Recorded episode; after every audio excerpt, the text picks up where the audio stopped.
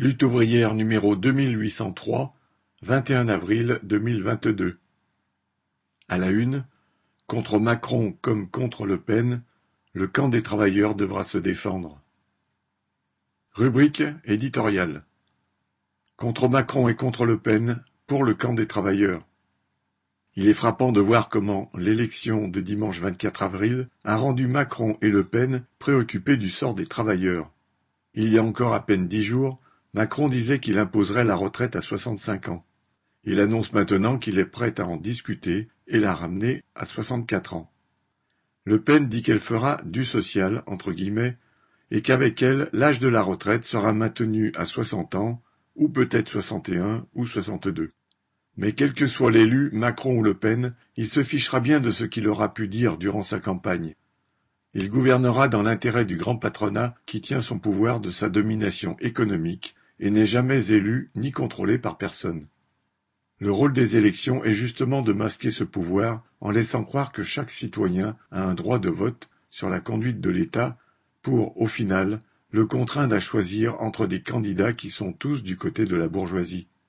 Pendant les cinq ans où Macron a été président, ces décisions ont favorisé la classe capitaliste qui n'a jamais été aussi riche qu'aujourd'hui. Par contre, les travailleurs ont payé les conséquences de la crise sanitaire par des licenciements et du chômage partiel.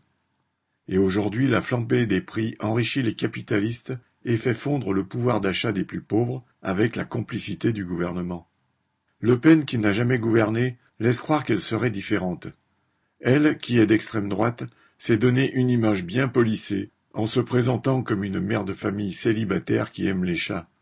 Mais elle ne vient pas de nulle part, son parti s'est construit avec des anciens militaires partisans de l'Algérie française, dont beaucoup ont été membres de l'OAS, cette organisation fasciste qui a commis des centaines d'attentats terroristes et des milliers de meurtres en Algérie et en France dans les années 1960. Aujourd'hui, la progression des scores des candidats de l'extrême droite à la présidentielle reflète l'accroissement de son influence dans la société. La menace ne vient pas seulement des groupes d'extrême droite plus ou moins virulents, mais surtout de l'appareil d'État lui-même, en l'occurrence la police et l'armée.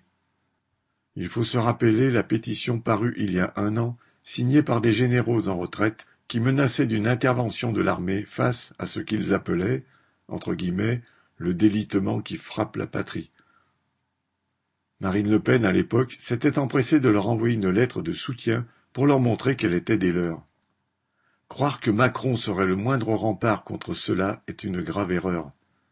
S'il est réélu, il masquera la menace toujours présente de cette extrême droite à l'intérieur de l'appareil d'État, car il n'est pas question pour lui de toucher aux principaux instruments du pouvoir que sont l'armée et la police. Rien de bon pour les travailleurs ne peut sortir des urnes dimanche.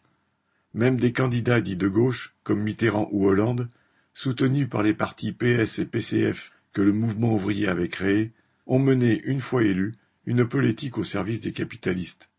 Alors les travailleurs n'ont aucun intérêt à se diviser entre eux pour un vote où les deux candidats ne cachent même pas qu'ils sont les serviteurs d'un système économique fondé sur l'exploitation des travailleurs. Dans la situation de crise économique aggravée, où les États ont commencé à se réarmer suite à la guerre en Ukraine, c'est aux travailleurs que la classe capitaliste compte bien faire payer l'addition. La simple défense de notre niveau de vie exigera des luttes avec une conscience claire de nos intérêts de classe et de toutes les menaces qui nous visent, y compris celles d'un pouvoir plus répressif et plus dur.